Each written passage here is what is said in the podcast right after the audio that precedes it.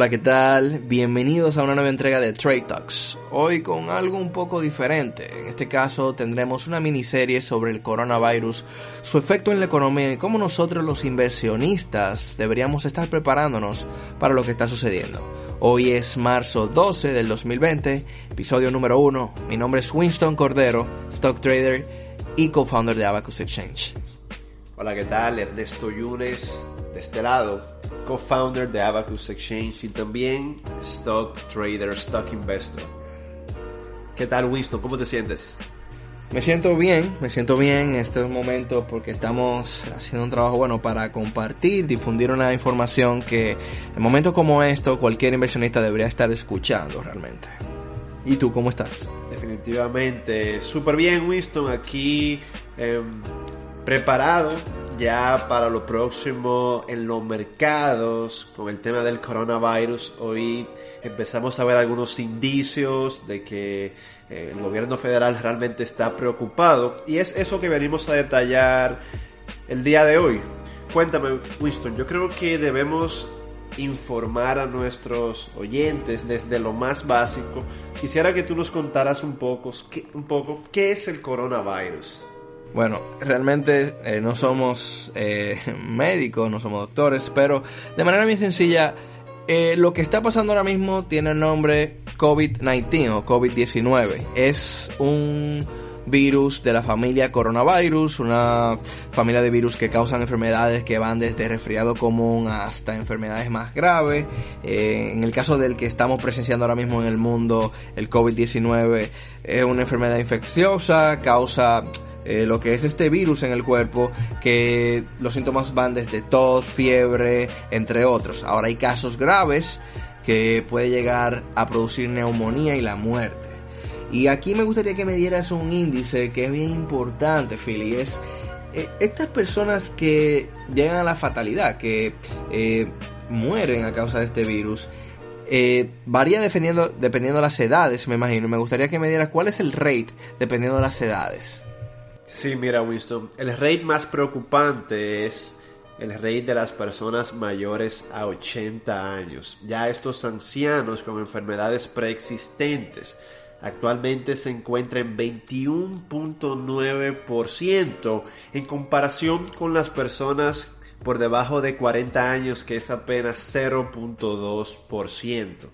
Entonces debemos de estar enfocados en no solamente nosotros mantener una higiene eh, personal, sino también preocuparnos por mantener un ambiente limpio porque no sabemos qué señor o señora mayor vaya a ser infestado por un descuido de nosotros. Eso es así, Philly. Y haciendo una transición desde la parte médica hasta la parte económica, eh, primero me gustaría que me dijeras qué es una pandemia y cómo en específico esta pandemia está afectando algunas de las industrias que conocemos, desde deportes, aerolíneas, hoteles, parques temáticos, restaurantes. Eh, ¿Cómo afecta esto y cuál es el efecto que sucede en el mercado? Sí, mira Winston, definitivamente la palabra pandemia no es algo que nuestra generación está acostumbrada a escuchar. De hecho, solamente han, han habido seis en los últimos 100 años. Pero yo creo que suena, sí, pero suena un poco más, mm, más mal de la cuenta. Sí es grave, no estoy restando la importancia, pero simplemente hace eco de que es un virus que está por todo el mundo. Actualmente se encuentra en más de 115 países y de la manera que ha ido afectando las industrias es en la, de la siguiente forma. Número uno, las aerolíneas han estado cancelando vuelos. Los cruceros están siendo puestos en cuarentena en medio del mar, algo crítico, lo cual ha pegado de frente a la industria del turismo, Winston. No solo eso, la industria de la diversión en general, restaurantes, juegos, deportes profesionales. La NBA ha sido suspendida hasta nuevo aviso la, la NHL, la Serie A italiana, la MLB, la Fórmula 1, eh, Philly, tanto que la sigues. y más van a seguir, más van a seguir. Entonces esto afecta de la misma manera a esos Uber, esos Lyft que llevaban a estos fanáticos, a los que pagaron advertising para ver sus anuncios en ese juego de los Yankees de New York, ese juego de los Raptors, ese juego de LeBron. Ya eso es un dinero que prácticamente em, va a quedar en el aire si no se cancelan. Hay una diferencia entre suspender y cancelar. Los juegos han sido suspendidos hasta nuevo aviso. Puede ser que dentro de dos meses todo vuelva a la normalidad, pero cuando es cancelado es que te devuelven tu dinero, el organizador pierde ese income y entonces es donde finalmente puede tornarse una situación bien caótica. Eso es así, Philly. Y de una manera u otra, la economía se mueve como una máquina. Así lo plantean muchos economistas. Y como cualquier máquina, el motor, eh, en este caso, eh, se ve afectado porque si el cash, los consumos, las personas obviamente de una manera u otra aportando el capitalismo, comprando ropa, visitando restaurantes, mall, viajando en hoteles, que de una manera u otra impulsan países como el nuestro, República Dominicana, donde el turismo es uno de los sectores más importantes. Em, la máquina se ve afectada y cuando una máquina para, para poder volver a encender se requiere de mucha energía. ¿Qué crees que ahora mismo en la economía mundial está sucediendo? Un mercado tras otro parando.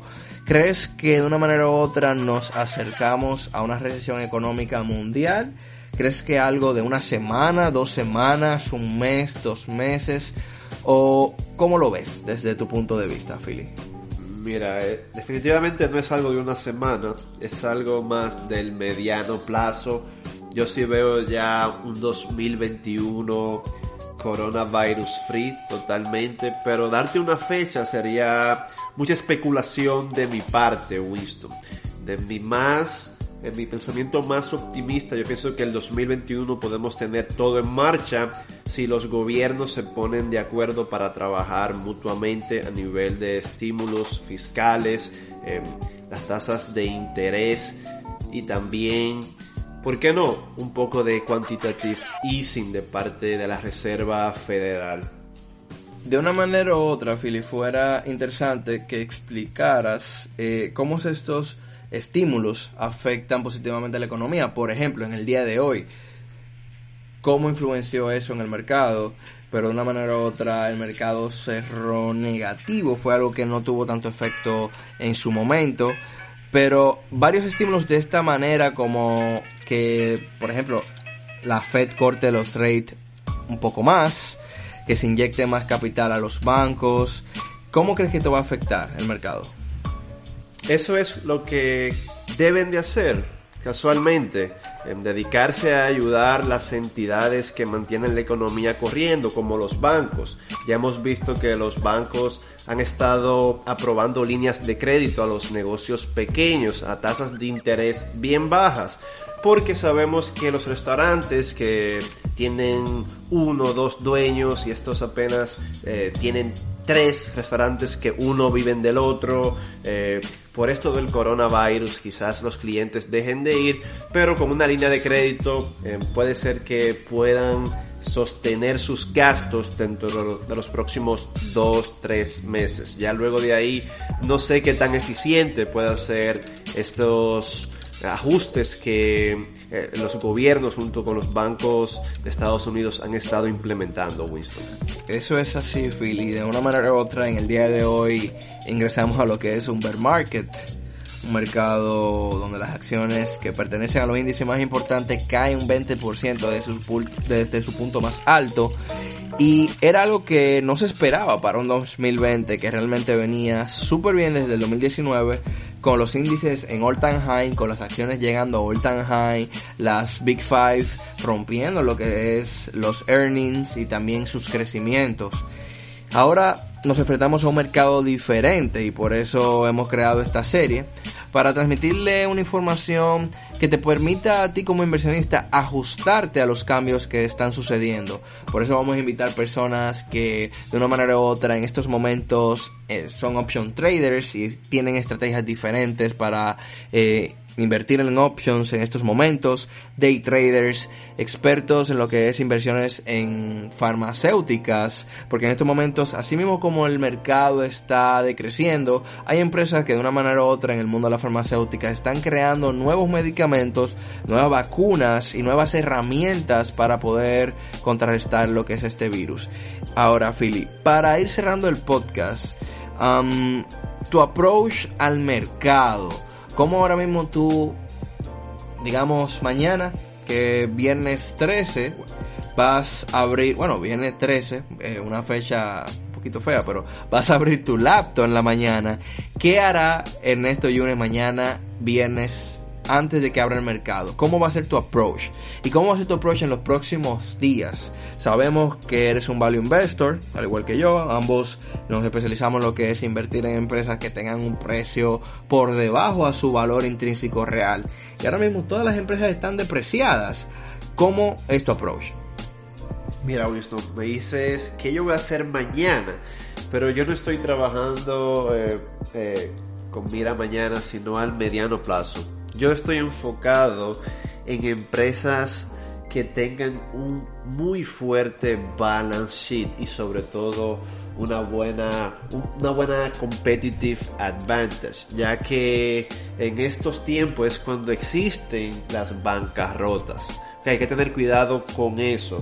Quizás tú tienes una empresa en la mira eh, que está bien a descuento, pero fíjate bien que tantas deudas, que, que tanto leverage usa para financiar sus operaciones. Pero de manera personal, Winston, he visto cantidad inmensas de oportunidades. Es más, nunca había visto tantas oportunidades y estoy enfocado específicamente en empresas que ofrezcan un buen dividendo. Cuestión de que si el mercado no logra recuperarse en el corto y mediano plazo, sí continúe generando ese cash flow, esas ganancias eh, constantemente y pueda estar más tranquilo en lo que todo vuelve a la normalidad. Específicamente estoy enfocado en la banca canadiense, Winston. Cuando digo banca canadiense, también tú puedes invertir. Están disponibles en el New York Stock Exchange. El TD Bank, que es el banco que utilizamos para inversiones, es nuestro broker. Em, casualmente, o casualmente no, también este, este pasado lunes Rusia y Saudi Arabia han entrado en una especie de guerra petrolera, enviando el precio de este commodity más de 25% a la baja y el dólar canadiense está muy apegado al petróleo. Aquí en Alberta, en la provincia de Alberta, eh, tenemos los segundos pozos petroleros más grandes del mundo. Con la caída de este precio del petróleo, el dólar canadiense también ha disminuido 7%.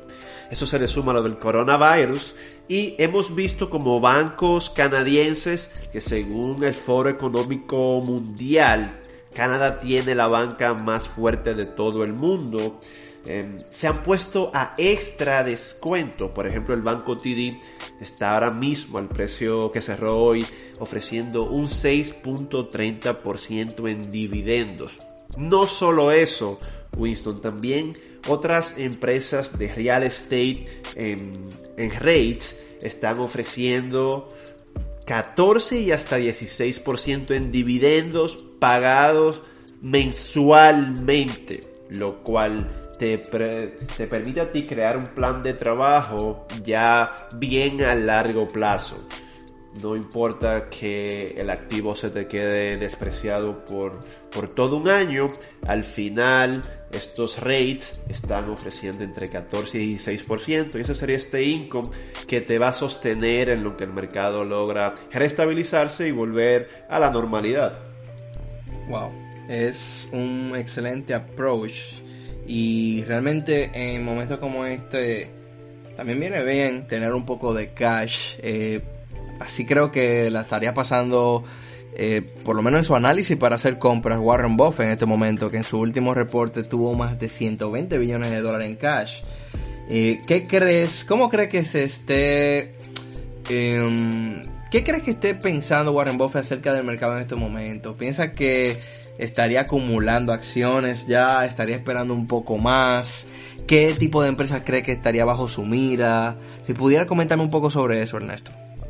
Mira, Winston, Warren eh, se especializa por no mirar el precio, sino por entender el valor del activo y comprar por debajo de ahí y punto. No creo que él esté especulando que si va a seguir bajando o si va a subir ya. Él está comprando cuando ve un descuento. Si ya por ejemplo ahora mismo él ve un descuento eh, en Google, en Amazon, en Apple, créeme que él está comprando. Si para él ya es un descuento, aunque se desprecie 30% más, porque Warren compra con una visión de por vida como él ha hecho famoso. Él compra 10, 30, 40 años. De hecho, tiene ya más de 35 años con el holding de, Coca-Cola. Eh, entonces, yo creo que esos 128 billones de dólares que él terminó el Q4 del 2019 fácilmente me atrevo a decir que ya van por 100. Ya él ha invertido por lo menos 28. Pero justo Winston, qué bueno que estamos a final del Q1. El Q1 termina en el 31 de marzo. Y eh, yo tengo entendido que el annual meeting de, Warren Buffett y Charlie eh, es este 10 de mayo. No tengo la fecha exacta, pero debe ser este 10, 14 de mayo. Y ahí vamos a ver ese reporte eh, de qué ha estado haciendo este Q1. Lástima porque creo que el sell-off se va a estirar hasta el Q2 y no tendremos todo, toda la visión de lo que él ha hecho, pero mejor nos mantiene interesados entonces para el reporte del Q2 ya que sale allá en verano. Excelente, excelente. Eh, bueno, Philly, hemos llegado al final de este podcast. El próximo podcast saldrá en el día de mañana. Interesante esta miniserie donde vamos a ir paso a paso analizando el mercado para poder eh, entregarle a las personas, a nuestros estudiantes, eh, a nuestros oyentes, un material que les ayude en estos momentos a entender más su estrategia de inversión. Cada persona tiene su propio approach al mercado, pero bueno en estos momentos eh, no tener pánico y poder ver el mercado como es, un mercado de valores que está a total descuento. So, muchas gracias por este podcast, Ernesto, y por compartir tu información con nosotros. Yo también me despido. Gracias por escucharnos. Hasta la próxima, amigos. Hasta la próxima.